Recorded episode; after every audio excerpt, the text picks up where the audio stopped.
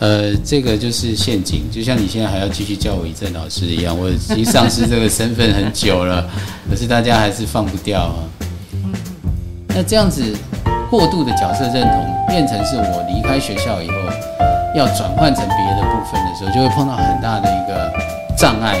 相信的这个故事，以为这个故事就定义了我，而不是了解到这个故事其实是我自己写出来的，它永远可以被改写。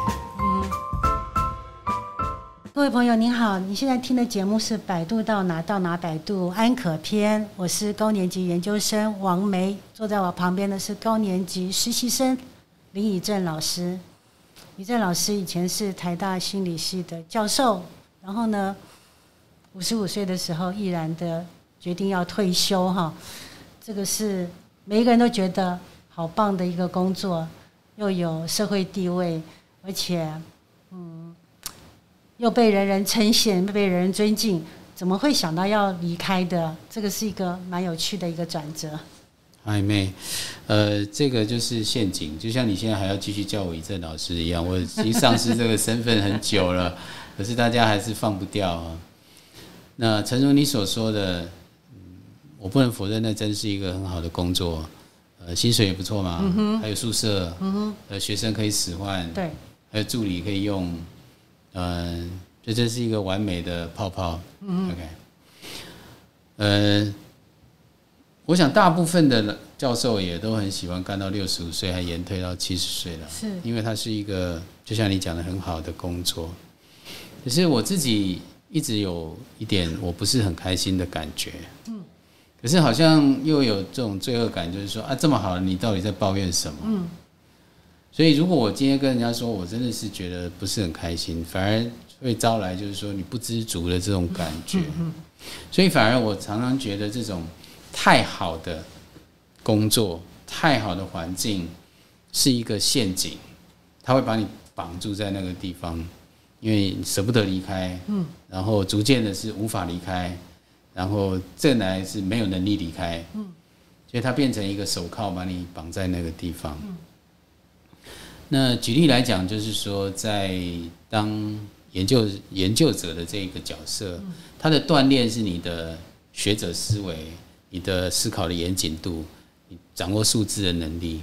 那我也花了好几十年不断的锻炼这个能力。可是我后来呃离开学校以后，我才发现，那不是我我做一些这个人格测验啊，或者职业的测验的时候。我才发现，其实那不是我真正，呃，最最适合的一个工作。嗯，那比如说我去参加一些九型的课程，我才发现我是属于七型人格。七型人格就是追求好奇啦、新鲜的东西啦、探索，那个部分反而是我最能够触动我的部分。呃，可是因为学校的环境，它并没有鼓励太强烈这种呃经常转换的这个。这个这种运作方式，那所以我也向那个角色认同了。嗯哼，那反而它变成是一个陷阱。嗯嗯，但是很多人都在那个你所谓的那个金手铐的工作，也就做了一辈子，哦，也做得很好。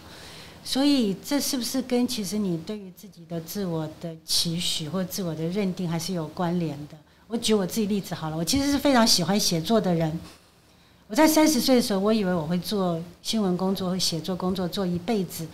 可是到五十岁的时候，我突然就非常非常大的一个 confuse，然后对于自己的那种角色的那种呃呃怀疑。哦，我在想说，其实我每天被那个截稿的压力、截稿期限那个压力压得，觉得自己已经快要变形了。对于我自己热爱的写作这件事情，它已经是变成一个好像一个形式化。我为了要去填完那个版面，写完那些字哈，所以它是一个做一个交代而已。我这么喜欢的一个事情，结果变成是我其实很想逃离它。我不知道这个心情跟你在传述、你在说做教书、财大教授这件事情，是不是也有一些类似的一些状况？就是你开始怀疑这件事情了。他曾经是你非常喜欢，像怡正老师努力了一辈子。读书都是第一志愿的哈，然后好像你努力了一辈子都是在为要做台大教授做准备嘛。嗯哼，结果后来怎么会产生这样子大的一个，甚至是几乎是全盘否定？呃，就是像你刚刚提到的，就是呃，这个我一直一辈子好像都在准备做这件事情。那所以，甚至很小的时候，人家问我说：“哎，你长大以后要干什么？”因为我父母亲都是老师嘛，嗯，所以我也说：“哎，我很想要当老师。”可是这个就有一点呃，挖了一个洞，自己一直跳下去，或者设了一个框，自己把其他的地方裁掉去 fit 这个框。其实我觉得这是危险的，也就是我们很快的定型自己，说我就是这样的人。然后像这样的角色去认同，并且努力的把自己塞到这个框里面去，符合那个框所要求的东西。那呃，就像说，当一个教授应该是什么？应该是好好读书，应该是好好写论文，好好做研究，好好做研究。这时候，如果你今天是同时是一个 YouTuber，可能就会有人说你是不务正业的，因为那个的气氛是这样。可是你一定要被那个绑住吗？其实未必。举例来讲，像叶秉成老师就是一个非常成功的例子，他就能够跳出一个、跳脱出一个原来很学者型的一个框框，那对整个后来翻转教育就有非常大的影响力。我想这也是挑战自己，在这个框框以外，你可能发挥怎样更大的一个效用的可能性。老师刚刚说有去做了一个九宫的一个九宫格的一个九型人格九型人格的一个测试，对不对？嗯、后来也做了百度的职涯锚定嘛，嗯、然后才更清楚自己到底是有哪些角色，是这样吗？呃，可以这样讲，嗯、就是说，呃，以九型人格来讲，有你主要的人格类型，有次要的人格类型，有辅助的人格类型等等的这个比较复杂的一个动态的关系。嗯、那当然，每一个部分都是有。我们都存在一一部分那个东西，比如说我不能说我完全没有想要严谨性的这个块，可是当我向那个角色认同的时候，我会把这一块放得非常的大，然后把其他的都压抑下来了。我没有给其他的部分同样的空间去发展跟探索。那这样子过度的角色认同变成是我离开学校以后要转换成别的部分的时候，就会碰到很大的一个。障碍，比如说，呃，我自己以为我应该严谨，可是要做团康啊，要去带活动啊，是要去规划什么，呃，等等的一些体验性的课程的时候，嗯、我就变成好像一直觉得有障碍。嗯嗯，那但那个障碍完全都是只是过去的过分的认同 而来的。所以老师做的这些测试的结果，后来发现到哪一些部分是被你过去可能是掩盖或忽略掉了？嗯。有哪一些吗？可不可以举例？呃，我其实我自己觉得，呃，举例来说好了，嗯、那呃，我去做一些，我去跳排舞好了，嗯、那大家都会觉得非常不可思议嘛，哈，今天像是一个教授，又是一个男生，又是一个像是一个呃严谨的人，那怎么会在广场上来跳排舞？可是，呃，我自己去做了以后，我觉得，诶，其实我跟我自己的身体相处是很愉快的，呃，我更能够感受到这个身体的律动对我其实是很放松的，嗯嗯，是很自在的，嗯。可是过去可能就没有这样的经验，然后或者受到那个角色的捆绑，没有去做那个探索。那在在那个排舞之后，我甚至还会做更多的东西，比如说像划独木舟啦，嗯嗯嗯、我前一阵还甚至去学泰拳啊，嗯、就是那个自由搏击啊。嗯、虽然那其实真的有点 over，但是就是开启了一个可以重新探索自己的一个管道。嗯嗯，老师是一个很勇于去做尝试，你是一个好奇宝宝，也是一个过动儿，是吗？我没有那么过动，只是我觉得我自己太。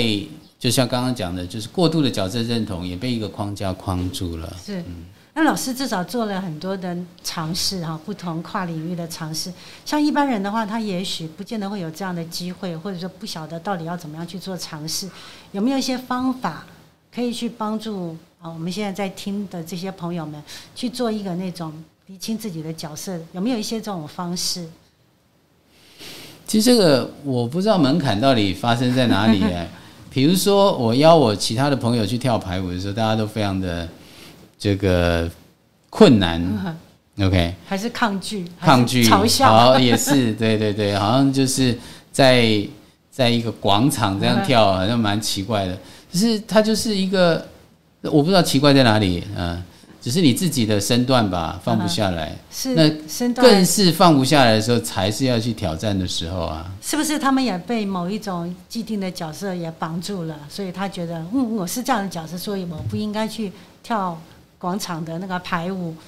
是，有可能。是我一直谈到过度认同这件事啊，除了角色以外，有时候我们也自己说了一个我们自己的故事，最后就相信了这个故事，以为这个故事就定义了我，而不是。了解到这个故事其实是我自己写出来的，它永远可以被改写。嗯，老师从离开了台大的教职以后，做了很多的尝试嘛，哈，很多不一样的跨领域的，除了跳排舞以外，还去划独木舟，独木舟嘛，哈，嗯，也去挑战金门廖罗湾的海泳，也去做了日月潭的泳渡，哈。这件事情是你以前都没有想过的，还是你曾经有过这样念头，只是没有去实现它而已？呃，我一直都很喜欢海，可是呃，因为从小我的父母亲都说，呃，游泳是很危险的啦，所以其实我一直没有机会更走进去。那在某一个时刻，我也是意识到，就是说，这个这个不能走进去，这个线到底是谁画的？也许我妈妈当年确实有这样说，因为当年很多石边是很危险的。可是我自己内化了这个限制，所以一旦你开始觉得说这不是一条必然不能跨过的线，那就走过去就好了。所以呃，你提到这个经验，我觉得也是一个很好的例子，就是那只不过是一个假的线，走过去就好了。哦，这个能力不不容易耶！你怎么知道那个是假的线或真的线？哈，或者是呃，你到底要不要去去闯去破？这个东西不容易。它有什么方式可以去帮助自己？你不管增加能力或者增加你想要去尝试，有没有什么方式啊？有啦，当然有时候还是会呃走过头了。比如说 我我去打泰拳这件事情，自由搏击，嗯，那上了半年就找教练，结果就。呃，旋转肌就受伤了，就要复健三个多月才好。嗯，那当然就是以为自己还很年轻，造成的不良后果。那但是我也没有后悔做这件事情，因为呃，你试过了嘛，其实也没有那么严重，就是三个月就好了啊。这些事情，我想应该不是在老师退休之前就先去规划设计好的吧？确实不是啊。那我刚刚也提到，就是那个角色对我来讲，反而是一个比较大的框架。是。那在那个框架里面，我其实蛮蛮觉得，比如说我如果去外面演讲，嗯，我如果去去上一个访谈节目，嗯，我都会觉得这个有点不务正业。那事实上，现在还是有很多的呃学校的老师会这样觉得。呃，如果你现在去主持一个 YouTube 节目或者是 Podcast 节目，大家就觉得是不务正业的。可是正是因为有这样的框架，才需要被打破。老师在退休之前有曾经做过很仔细的规划，退休以后要去做什么？做什么？转换你的生涯以后要去做些什么样的事情吗？有曾经去这样思考吗？或者做一个什么 Action Plan 之类的？这个正是我呃觉得。失败的地方，我并没有这样做，但是应该要这样做。那呃，我们我们很大家流行看一本书叫《第二曲线》嘛，哈，呃，通常我们在做得很好的时候，我们会被那个好抓住，我们会一直想往上走。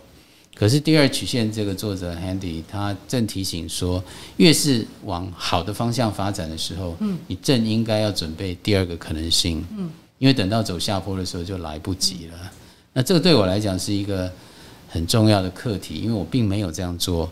而我现在回头去看的话，其实，在很多很多小地方都可以培养这样子的，呃，我们上一集提到 reskill 的能力，是可以从很小的地方就培养的。老师虽然没有先在提早做好第二曲线，但是现在做也并不晚吧？是，永远都可以开始的。所以你现在有没有开始在做了？呃。我其实，在退休之后，这个历程就没有间断过。嗯、那呃，我换了很多不同的角色，不同的工作场域，在每一个时候，我都会从不断的把这件事情拿过来提醒我自己，就是这是还有其他什么可能性？嗯嗯。所以我们又会回到一个问题，就是说。我们到底应该在什么时候开始做我们的下半场人生的规划？哦，那老师有说到，当你在高峰的时候啊，其实就是开始要做第二曲线的一些规划。可是你怎么知道那个是不是到达你的高峰了哈？所以这个中间也有蛮 tricky 的地方，到底什么时候要开始做那个规划？然后怎么样去做？哎，你的到底要怎么样去做，活出不一样的人生？那现在老师能不能够整理出一些东西来呢？你现在已经走了四年、五年多了嘛，能不能整理出来，给一些好的建议？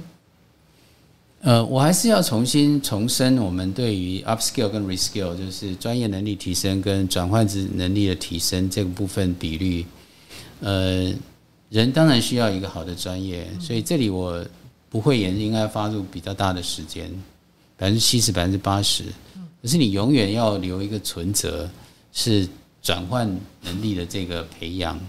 所以没有说要什么时候开始，因我认为应该从每一个小孩都应该有更多元的能力，更多的可能性。甚至我很讨厌人家再继续问，我也不再问我的小孩，你长大以后要做什么这种话，这种都是提早要把一个框架放到小孩身上或者别人身上去。我们应该要让他觉得，嗯，更大的可能性是存在的，没有任何一个框架是可以帮助他的。嗯嗯，我们在做成人教育的这个领域里面哈，就常常鼓励大家，就是大概至少要在你准备，譬如说设定是五十五岁退休的话，最慢应该要在五年前开始，因为其实。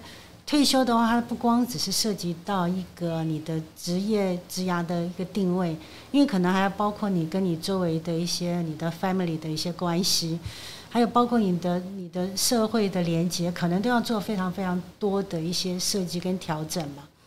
所以，我们是不是要提早到嗯五年前，或者甚至于更早十年前，甚至于像老师说的，可能你从小时候你就要开始去做这样子，有这样去。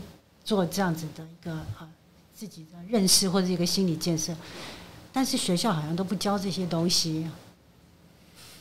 呃，如果你现在从未来的能力来看的话，绝大部分的能力都蛮都不是在学校可以被培养的，他本来就是透过其他活动的参与，那或者终身学习的这个这一块，所以我觉得它不是一个时间的问题，它是一个心态的问题。你要准备好，我愿意更。开放，我愿意更多元，我愿意更复杂。嗯，这样的一个心态，应该是随时都要准备好的。这个东西其实讲起来还是有点抽象性嘛，哈。那我们刚刚也有在讨论到，是说，如果你是不是要决定去尝试一个新的你完全没有做过的事情也好，或是要去扩张你的舒适圈也好，第一个你刚刚讲到，你提到一个那个。自我决定论，我觉得那个东西蛮好的，是不是可以跟大家再稍微分享一下？我是认为说，在日常生活，我们就应该尝试着去发现哪些东西是我们可能会愿意投入的，会吸引我们，会感受到启发的。嗯。那这些怎么知道这些事情呢？嗯。那我觉得是可以从很多尝试去做嘛。可是做的时候，可以用三件事情来评量。就是我在做这件事情的时候，是不是我基于兴趣、基于喜爱而去选择，并不是因为财富，并不是因为收入，并不是因为别人期望我。嗯你你去寻找这个东西，是我真的兴趣而投入的。第二个是你在投入的过程，你可以感觉自己在进步。自己在能力有在提升，也对自己越来越有信心。嗯哼。那再来就是说，你在这个投入的过程，你能不能找到一个好的友伴、有共鸣的人，跟你一起往前走？嗯嗯。那如果说你去尝试一个活动，那你感受到说，在这个东西是投入的，然后你选择也觉得有兴趣，能力也在提升，甚至有同伴可以一起往前有共鸣的。那这个能够符合这三个条件的，就一定是你可以继续往前探索的一个方向。嗯、我我想要用老师去划独木舟这件事情来做一个 ending 哈。譬如去划独木舟这件事情是你自己的自我决定嘛哈？那当然是合乎第一个叫做自主性嘛哈。第二个是说很多人是怕水的，但是你好像并不怕。嗯，就去挑战它。所以一开始是怕的，是哈、哦。你小时候啊，小时候啊，是哈。但是你可以去滑得很好，所以你的胜任感是有存在的嘛。是。然后第三个是你在舒帆基金会就划独木舟的的时候，认识了一群伙伴，然后这群伙伴的邀约也好，或者是不管是呃刺激你也好，各种方式，但是你又一起去跟他们完成了挑战金门廖楼湾，嗯、还有永渡这个日月潭，嗯，所以要有志同道合的同伴是也是很重要的，是对不对？大家可以用这三个指标去选择值得往前探索的活动。好，保持更大的弹性跟开放空间。是。好，那我们今天就先谈到这边，下次欢迎大家再继续收听《百度到哪到哪百度安可篇》。好，谢谢大家。